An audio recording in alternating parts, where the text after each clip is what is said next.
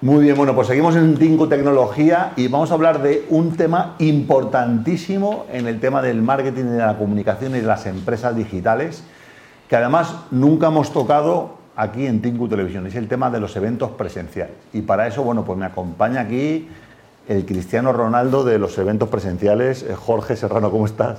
Muy buenas, Alejandro, muy bien. Bienvenido. Encantado de estar aquí. Bueno, Jorge es amigo de la casa, eh, es una persona en transformación y una persona además que conoce mucho el área de las ventas, la psicología. Él ayuda a muchas empresas a que puedan optimizar eh, todos los cierres de venta, las promociones, el marketing y está especializado en el área de eventos, eh, esos eventos de lanzamiento que vemos de pronto con flashes y luces en Estados Unidos, ¿no? que es el país de los grandes eventos, donde vemos a Tony Robbins liderando un auditorio con 50.000 personas todas saltando, cuando vemos a, Gran Cardone eh, eh, llevando a todo el mundo inmobiliario en, Miami, ahí moviendo, moviendo gente. Bueno, pues esto también tenemos que, que empezar a aprender a hacerlo en España, ¿no? Porque no vamos a tener aquí a nuestras empresas eh, en primera línea, moviendo energía, moviendo gente y haciendo grandísimos eventos. Pues Jorge, tú eres la persona que nos puede ayudar con eso. Cuéntanos un poco, venga, ¿cómo, cómo empezó un poco tu, afición y, este sector? ¿Por, por, qué, ¿Por qué te atrajo?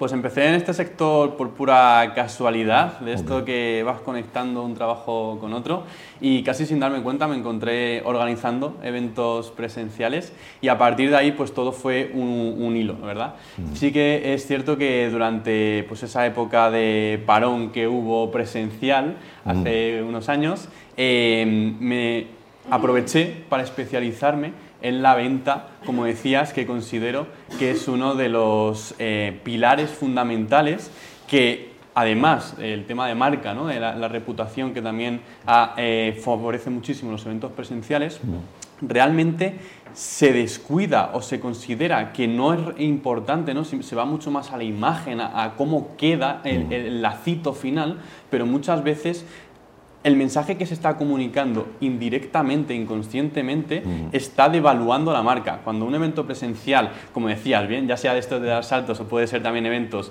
eh, más formales, más, más serenos, podríamos decir, eh, ambos tienen cabida.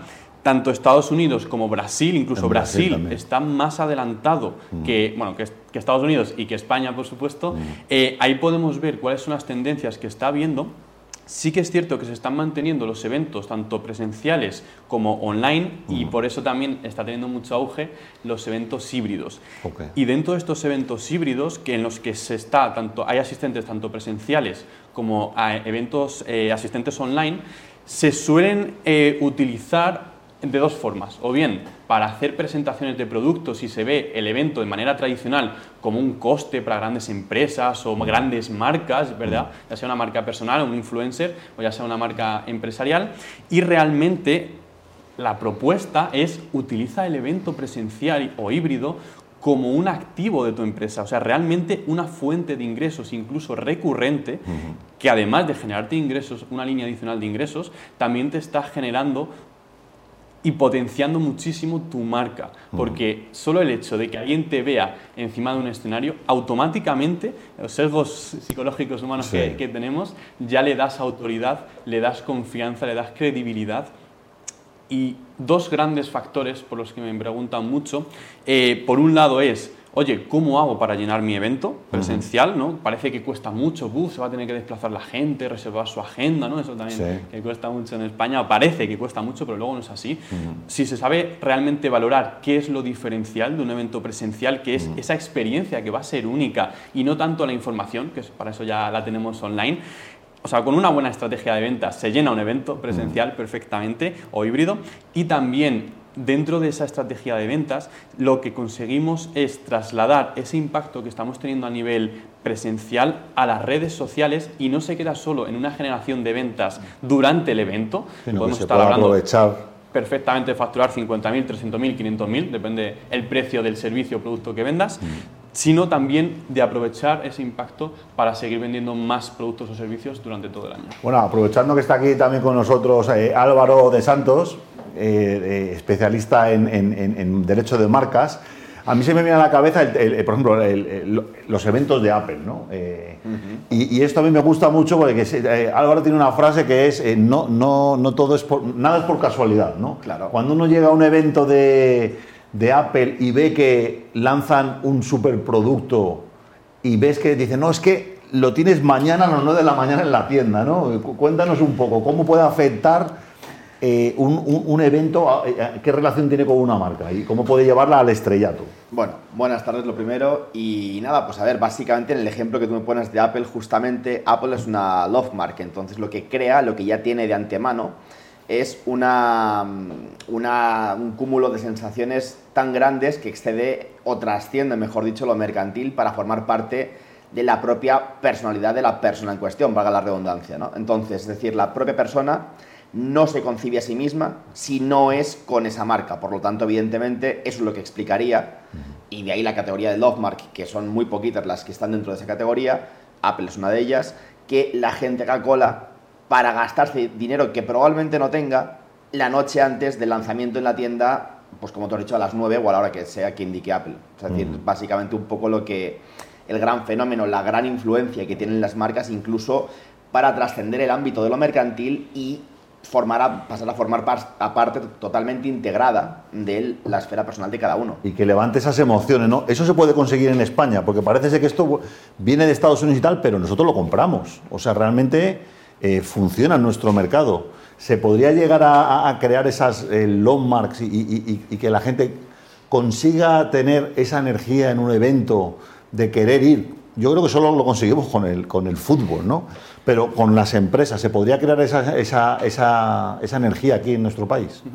Totalmente, de hecho, muy buenos ejemplos, tanto el fútbol, ¿verdad? Se desplaza la gente, se para el mundo para ir a un evento presencial, un ejemplo de que se puede llenar un estadio perfectamente, como también el ejemplo de Apple me, me gusta muchísimo, porque crear esa love mark, ¿verdad? Esa marca que todo el mundo ama, precisamente esa es la gran diferencia en cómo comunica y el cómo comunica se traslada en cómo vende. Y el cómo vende se traslada en qué estrategia de ventas estás, está aplicando, tanto cotidiana para vender sus productos o sus servicios, como en el caso de los eventos presenciales, las tres partes de la venta. Cómo vendo las entradas para llenar el evento, cómo vendo durante el evento para conseguir la mayor conversión, la mayor cantidad de ventas posibles durante el evento aportando valor también, ¿no? no solo que se sientan vendidos, mm. que también creo que tu pregunta va por el gran miedo que hay en España a la venta. Ok, interesante. Lo puedo entender, yo también lo, lo entiendo porque yo mm. también lo he tenido, ¿vale? Ahora, sin embargo, amo vender, me, gusta muchísimo. Okay. Porque es que si realmente estás aportando valor, mm. ¿cómo no te voy a ofrecer lo que estoy vendiendo? Estás ayudándole al final. Totalmente, y además es muy gracioso. Eh, mucha gente ¿no? se está poniendo casi de moda, ya lleva un tiempo, el tema de vamos a vender sin vender. ¿no? Mm. Eso crea mucha atracción, muchos seguidores, pero realmente tú piensas, imagínate, yo te digo, si vamos a vender muchas entradas, pero sin venderlas. Las vamos a dejar ahí, a ver si a alguien que pase por la calle le interesa, ¿no? no, por favor, o sea, vamos a dignificar lo que es la venta y dentro de la venta, llevándolo a, los eventos presenciales, si realmente quieres llenar el evento, piensa en cómo vas a comunicar para convertirte en esa love mark, ¿verdad? Y cómo haces eso? Pues simplemente, voy a decir algo que quizás choque a, a varios oyentes, pero amándote a ti mismo, voy a hacerlo de otra forma, pero es amándote a ti mismo, es decir, respetándote, tanto como marca como persona, ¿no? Al final, una empresa son, son personas. Porque si realmente te respetas, te valoras, dejas de dar descuentos, dejas de hacer promociones, dejas de infravalorar, dejas de poner precio que luego siempre es tu precio real, pero pones que valía cinco veces más y por ser tú te lo descuento. No. Ya. mira, yo sé lo que vale esto, tiene este precio, lo quieres o no lo quieres. ¿no? Hay mucha ansiedad y ese miedo, también por el miedo a la venta, de querer coger cualquier cliente, por eso cogemos malos clientes. O bajamos los precios, o hacemos bajamos los precios. Es una bola que mm. ahoga muchísimas pymes. ¿no? Antes también lo decías, mm. que el mayor tejido en España son pymes. La pregunta es, ¿por qué no consiguen traccionar? Creo que va por ahí. va, mucho. Además, tú eres una persona preparada en el tema de de, esas conversaciones que tenemos, esas creencias. ¿no? Yo creo que el, tipo que, presenta el evento de, Apple o Tony Robbins, esta gente, yo creo que están sin dormir cinco días antes de la emoción que tienen, de que realmente están convencidos y es real que lo que, lo que están vendiendo, lo, eh, la propuesta de valor se cumple, ¿no? esa, esa, promesa. Hay, hay, una cosa que a mí me encanta de, tu página web, Jorge, que es atractiva.pro, ¿verdad? Exacto. Eh, eh, que, bueno, yo, me, yo me, suscribí, me han estado llegando eh, una información que la verdad a mí me, ha gustado bastante, creo que aporta bastante valor, ¿no? Y ahí contestas un montón de, preguntas, que yo he hecho una pequeña selección, para un poco abrir un poco el melón, ¿no? para que la gente luego también se apunte y, tenga esa información. Por ejemplo, detalles que la gente quiere saber a la hora de enfrentarse a organizar un evento. ¿no? Por ejemplo, ¿cuánto tiempo se necesita para organizar un evento? Pues mira, ahora mismo estoy con un reto sobre la mesa, ¿vale? Me han contratado para organizar un evento en Valencia, en Lanzadera, lo, conoceréis, ¿no? La lanzadera de, startups, eh, de Juan Roth. Y tenemos tres semanas. Ok, tres semanas. ¿Tres semanas es tiempo suficiente o no? Depende cómo lo hagas y me han contratado porque es en plan, mira, tenemos tres semanas para llenar un evento de 100 personas. Vale. No hemos tenido, no están a cero ahora mismo, de hecho me he reunido esta mañana con ellos, o sea, hemos empezado hoy. Eh, es un reto, ¿no? Mm. Nadie nos asegura que lo vayamos a conseguir, mm. pero el tema es que aplicando las estrategias adecuadas se puede conseguir perfectamente, ¿vale? Eh, el tiempo ideal para ir con calma eh, son tres meses, lo, que siempre recomiendo, ¿vale? Para hacer todos los pasos tranquilamente, tener tiempo para pivotar. Sin embargo, también estoy eh, organizando eventos ya para agosto y para septiembre de este año, ¿vale? O sea, que viene bien en tres meses o más, digamos, va a salir sin tanto estrés la preparación. Eso es. Y lo que decías antes por puntualizar es una lista email que tengo, un email diario que ofrezco ahí, pues valor ¿no? de distintos temas enfocado a eventos presenciales, también en la parte cómo podemos hacer para vender diferenciándonos y potenciar nuestra marca y que no quede devaluada por una mala venta. Otra cosa, cuando, cuando uno tiene que salir ahí al escenario, ¿no? Preguntan aquí también, ¿necesito formarme antes de hablar sobre el escenario? Esto tiene una técnica, ¿no? O sea, el de Apple no sale porque sea un crack, es porque está preparado, ¿no? Ah. Cuéntanos un poco, eh, ¿tú trabajas también la preparación de, en el stage, digamos? Bueno, lo primero, yo no soy experto de ventas sobre escenario. Ok. ¿Vale? O sea, yo no, mi servicio no es formarte para que tú hables sobre el escenario. Ok.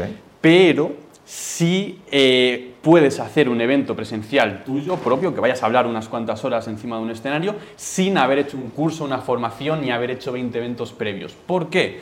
Tiene mucho que ver con esa autovalor, esa percepción y sobre todo también con la mentalidad. Es decir, he visto a los grandes referentes decir directamente sobre el escenario, mira, otro grande referente de Estados Unidos, de Brasil, ¿no? que bueno, pues también todos tenemos nuestros mentores, eh, me dicen que esto es lo que tendría que hacer y delante de ti, ¿no? lo dice ahí en el escenario, estoy rompiendo las reglas porque me da absolutamente la gana. Es decir, hay que priorizar por encima de todo ser auténtico, tener esa transparencia de, oye, mira, te estoy vendiendo, te estoy aportando valor porque me da la gana, porque quiero, mm. y eso vende infinitamente más. Vas a crear una marca, esa love mark es mm. porque realmente comunicas de verdad. Mm. O sea, porque comunicas lo que sientes sin postureo, vamos a llamarlo. Eh, y eso es lo que realmente vende, lo que realmente conecta. Obviamente, si le metes técnica, vas a potenciar los resultados. Pero la esencia es esa y por eso precisamente también a las personas, empresas que ayudo, estamos tres meses previos de preparación para esa parte de mentalidad y por supuesto también de técnica y estrategia. Eso de la esencia me, hace recordar lo que hablamos aquí muchas veces con el tema de marca personal, ¿no? totalmente. Que, hay gente que se lanza a hacer una marca personal, crea una imagen de una persona que no es y la lleva a las redes sociales, invierte en ello tal cuando la gente lo que quiere es lo auténtico, ¿no? Eh, no, quiere una, una, persona con un filtro que le venda cualquier cosa. Cuéntanos un poco, Álvaro, eh, eh, qué importancia tiene la autenticidad a la hora de, crear esas marcas personales para cuando tú te subes a un escenario transmitas con una seguridad, aunque no lo hagas en un formato o sin, o sin trabarte y tal, pero que la gente diga, este tío es auténtico no me está escondiendo nada. Pues yo estoy muy de acuerdo con lo que acabas de decir, porque básicamente ahora mismo la sociedad, y esta es un poco mi percepción, pero creo que es generalizado, las personas, la inmensa mayoría de las personas están absolutamente que no saben quiénes son y eso es un grave problema, ¿de acuerdo? Porque si no sabes quién eres, ¿cómo siquiera aspiras a saber a dónde vas? ¿Ok? Entonces, lo que sí que veo es que muchísimas personas renuncian a lo más valioso que tienen, que es su eh, propia personalidad genuina, que esto nos viene dado de serie. Es como si, si a ti una partida de, de, cartas te reparten cuatro ases de mano, pues aprovechalo, aprovechalo. No, es que me han llegado cuatro ases de mano, esto no puede ser bueno para mí. No, no, aprovechalo, son cuatro horas, está en tu mano. Entonces, muchas veces la gente renuncia a algo que, o sea, evidentemente no hay dos personas iguales, aunque sean muy parecidas, nunca van a ser iguales, son genuinas respectivamente todas, siempre por el mero hecho de ser ellas mismas, tal cual, ¿ok? Siendo fieles y coherentes con ellas mismas, y por tanto eso diferencia muchísimo y aporta mucho valor. Quiero decir, cuando las personas, lejos de ser conscientes de esto, intentan renunciar compulsivamente para adaptarse con unos mm, principios o unos criterios canónicos que encima están obsoletos, que son contra natura, en la mayoría de los casos van contra natura. Es decir, eso no puede funcionar en la vida. Y por tanto, al final son copias mal hechas de otras copias mal hechas, de otras copias mal hechas, y así hasta el infinito. Por lo tanto, cuando en medio de ese océano de copias o de clones defectuosos, como los llamo yo, aparece una persona mínimamente genuina, yo no te digo que encima sea genuino de verdad y que realmente tenga ese amor propio y tal, evidentemente eso brilla como una luciérnaga en plena oscuridad, evidentemente, y eso diferencia muchísimo y eso aporta mucho valor. Claro, este es un poco, eh, yo veo aquí el, complejo que puede haber eh, en España de, de pronto, bueno, voy a hacer un evento presencial, tal, la gente está acostumbrada a unos shows, unos fuegos artificiales, y tú ayudas a las empresas a que esto sea, digamos, alcanzable. ¿no? ¿Cómo, cómo, cómo es esa preparación para, para, para, mentalizarte de que realmente pues, no tienes que hacer el mega evento de 5.000 personas el primero, sino que puede haber un primer paso? ¿no? hay, hay, eh, ¿Cómo es tu experiencia con esas empresas que de pronto van a hacer su primer evento y tienen toda esta, esta serie de preguntas? ¿Cómo, cómo ¿Cómo les puede ayudar el tener una figura como tú para que estén, digamos, tranquilos de que están en buenas manos y dentro de su, de su, de su capacidad poder hacer un primer evento? Esta es como la, la, incógnita del huevo y la gallina, es decir, ¿qué va primero? ¿vale? Primero, ¿para qué tipo de empresas es un evento presencial? Si quieres crecer, si tienes ambición de crecer, que entiendo que sí, por eso también estás viendo esto, es que realmente quieres asemejarte a los referentes de tu sector, sea el sector que sea, me da igual. Mm. Mira esos referentes y ya verás, ya sea un producto, ¿no? como hablábamos antes de Apple, o ya sea en los servicios que es más típico, los infoproductos, todos los referentes hacen eventos presenciales. Entonces, alguna indicación nos están dando de que hay que hacer eventos presenciales si te quieres convertir en un, en un referente, ¿vale? Eso por un lado. Por otro lado, eh, huevo y la gallina, ¿qué va antes? ¿Tengo que ser un referente para hacer mi primer evento presencial? ¿O primero hago eventos presenciales y eso me convierte en un referente? O, por ejemplo, no tengo una comunidad, o sí la tengo, ¿qué va primero también? Importante. ¿Y, qué respuesta le damos a si tienes una comunidad, obviamente va a ayudar, ¿vale? Pero también es cierto que mucho influencer, un ejemplo, X persona con 120.000 seguidores en Instagram, medio, ni grande ni pequeño, eh, diciéndome que no tiene una comunidad suficiente para llenar un evento de 50 personas presencial. claro, o sea, quiero decir que muchas veces está más en la cabeza, ¿no? En las creencias. Los miedos, claro. los, miedos, ¿no? Pero que tampoco hay que esperar a los 120.000 para creértelo o no creértelo, sino que, por ejemplo, este evento, ¿no? Que os decía de Valencia, 5.000 personas tienen de comunidad y encima es una comunidad que no está cualificada. ¿Qué estrategia vamos, eh, vamos a seguir y estamos siguiendo? Venta online. Parece que si no vendemos algo online no sirve la, publicidad online, ¿no? Facebook, Instagram, TikTok, la, plataforma LinkedIn, la plataforma que corresponda a YouTube. Eh, no, sí, o sea, la publicidad online también sirve para las acciones presenciales, ¿no? Para llenar ese evento presencial. Entonces, tengas o no tengas esa comunidad, se puede llenar un evento con publicidad, ¿vale? Y adicional a esto también, luego está la parte de ¿qué hago con el evento presencial? ¿no? O sea, ¿qué, ¿qué propósito le doy al evento presencial? El evento presencial, además de darte a conocer, también te permite relacionarte con referentes, ¿no? Igual que tú nos has invitado aquí y que te agradezco, Alejandro, eh, realmente lo puedes utilizar para invitar de ponente a algún referente de tu comunidad y eso también te va a ayudar tanto a llenar el evento como a aumentar tu autoridad. Y apoyas también a los otros del ecosistema, que muchas veces aquí tenemos la mentalidad, no, estos son competidores, este vende, yo vendo un curso de tal él también lo vende, tal. Eso es un pensamiento también limitante, ¿no? Que quizá como sector entero se podría crear mucho más también, ¿no? De hecho, mira, como, como metáfora, es un campo, una huerta, podemos decir, ¿no? Mm. un cultivo y realmente en tu sector, cada sector tiene su propio cultivo. Cuanto más competidores haya, mejor, ¿no? O sea, yo no tengo ningún miedo a que me copien. De hecho, estoy deseando que copien y que inviertan muchísimo en publicidad, que se muevan por todos lados, porque realmente el mercado es limitado en cuanto a niveles de conciencia, podemos llamarlo, de básicamente de cuánto de listos están para comprarme esas personas, esos potenciales clientes. Si saben mucho de mi sector, porque ya les ha vendido incluso antes otro, eh, aunque sea el mismo servicio, ya sabe lo que quiere. Entonces, simplemente yo tengo que aportar ese 10% extra, lo que tú quieras, diferenciarme para que me compre a mí y ya está, ya tengo el trabajo hecho de marketing, eso es, de Eso es muy interesante porque, porque la evangelización desgasta mucho. Yo, yo por ejemplo, aquí, que han muchas empresas de tema de Bitcoin, el que lo hacía hace 2007, 2000, o sea, 2007, 2009, 2011, tal, es que nadie, nadie se ha tenido que romper el lomo porque nadie había oído la palabra Bitcoin. Entonces tú ahora dices, bueno, ha habido, hay 100 competidores de Bitcoin, pero está claro que, que está el mercado más concienciado, con lo cual tú puedes llegar nuevo y aunque tengas 200 competidores, ser uno más. Eso es.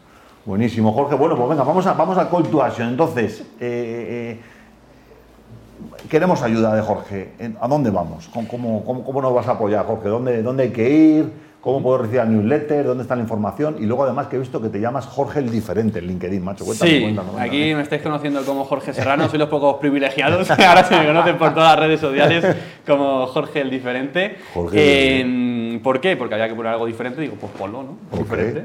marca, marca, personal, marca personal. muy bien. De hecho, ¿dónde me encontráis? Atractiva.pro tal cual, atractiva, como una mujer atractiva, punto pro de profesional.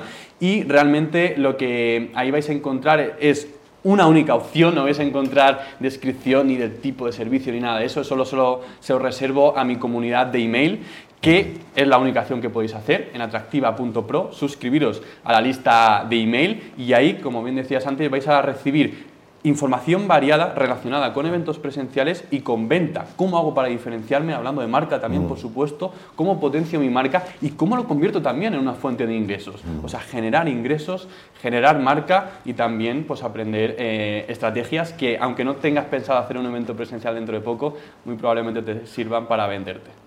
Pues bueno, yo digo que convincente porque yo me apunté a la lista de correo de Jorge hace unos eh, pocos días, hace pocos días, y, esta mañana me he levantado prontísimo y me he puesto, me he puesto el vídeo entero de, la entrevista con este hombre, interesante, mucha información de valor.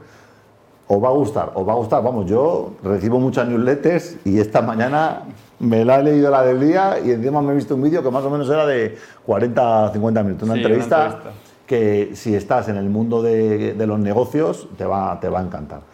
Así que bueno, Jorge el diferente, atractiva.pro, muchas gracias. Muchas gracias. Bueno, y te quedas porque ahora vamos con Álvaro, que vamos a hablar también de tema de marcas. Vamos a hacer una pequeña pausa para descansar y volvemos en un minuto. Ya estamos en el tramo final.